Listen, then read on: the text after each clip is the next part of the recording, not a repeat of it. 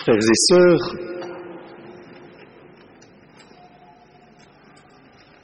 que cherchons-nous vraiment? Après quoi courons-nous? Par quelles urgences sommes-nous pressés? Il n'est pas certain que nous sachions toujours répondre à ces questions qui interrogent notre rythme de vie et celui de notre époque. Et c'est ainsi que nous faisons halte ensemble ce matin auprès du Seigneur et nous arrivons avec nos préoccupations du moment, avec nos idées qui se bousculent peut-être, avec nos motifs d'action de grâce et nos tracas du quotidien. Nous venons ici reprendre quelques forces et voilà que nous recevons cette parole de Saint Paul. Frères, je dois vous le dire, le temps est limité. De quel temps parle-t-il? Quelle est donc cette limite? Et que se passe-t-il ensuite?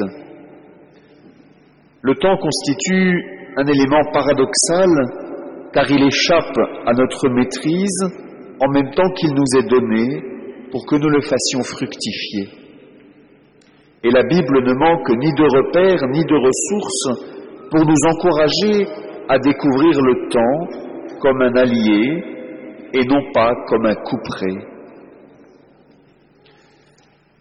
La première expérience temporelle concrète qui nous est transmise en ce jour est celle du prophète Jonas, au moment où celui-ci reçoit une mission à accomplir la parole du Seigneur lui est adressée et elle va le mettre en mouvement en le sortant de son rythme habituel et de sa routine. Le voilà qui est appelé à se lever. Il comprend aussitôt que cet engagement est à la fois physique et spirituel. Lève-toi, va à Ninive, la grande ville païenne il doit lever son corps et prendre la direction qui lui est indiquée. Proclame le message que je te donne sur elle et il doit lever son cœur pour le rendre disponible à la voix de Dieu. Ainsi donc, nous dit-on, Jonas se leva et partit pour Ninive selon la parole du Seigneur. C'est à partir de ce moment que le récit multiplie les précisions temporelles. Trois jours pour traverser normalement cette ville extraordinairement grande. Une seule journée qui suffit à Jonas. Ou encore quarante jours de sursis annoncés. Car le temps fait partie de la condition humaine et Dieu choisit de s'inscrire dans le cours du temps.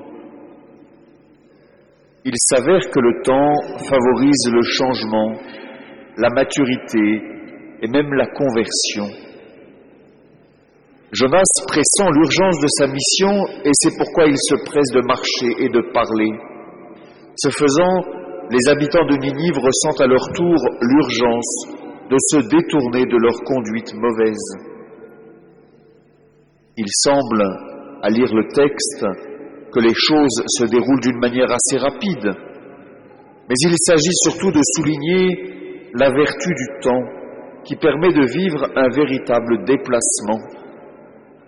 Nul n'est condamné à demeurer enfermé dans telle situation de difficulté, de blocage ou d'ignorance.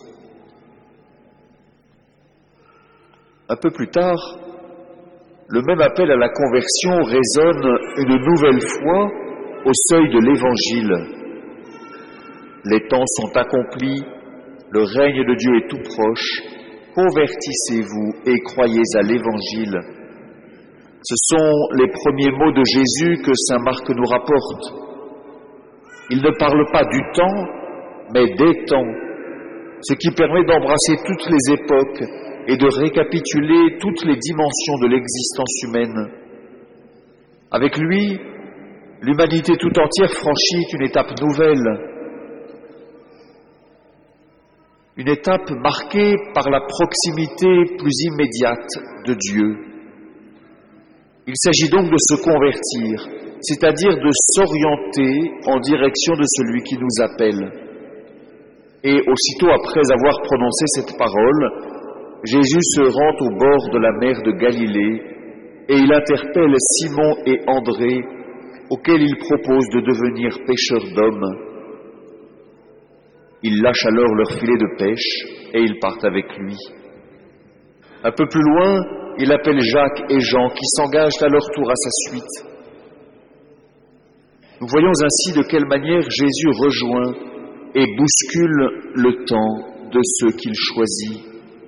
Il se déplace auprès d'eux et il les invite à une aventure nouvelle qu'ils découvriront peu à peu. Parfois, ils se laisseront saisir par les initiatives de leur maître et d'autres fois, ils se montreront plus lents à comprendre sa parole et à épouser sa volonté. Ils auront besoin de temps et Jésus leur en laissera, sans renoncer pour autant à les stimuler et même à les bousculer. Et il agit de la même manière avec nous, ainsi que nous le mesurons lorsque nous prenons le temps de relire notre parcours humain et spirituel. Et le baptême de Charlotte ce matin nous y invite de nouveau.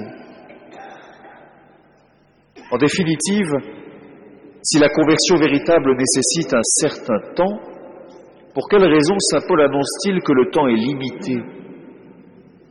Les chrétiens de la première génération, ceux de Corinthe en l'occurrence, qui reçoivent cet avertissement, avaient une conscience assez claire du retour à venir de Jésus dans la gloire, un retour qu'ils imaginaient imminent. Il s'agissait donc pour eux d'accélérer l'œuvre de conversion afin de se tenir prêts pour la rencontre ultime avec le Seigneur. Ils furent d'ailleurs un peu déstabilisés au fur et à mesure où ils prirent conscience que cet événement annoncé tardait à se produire.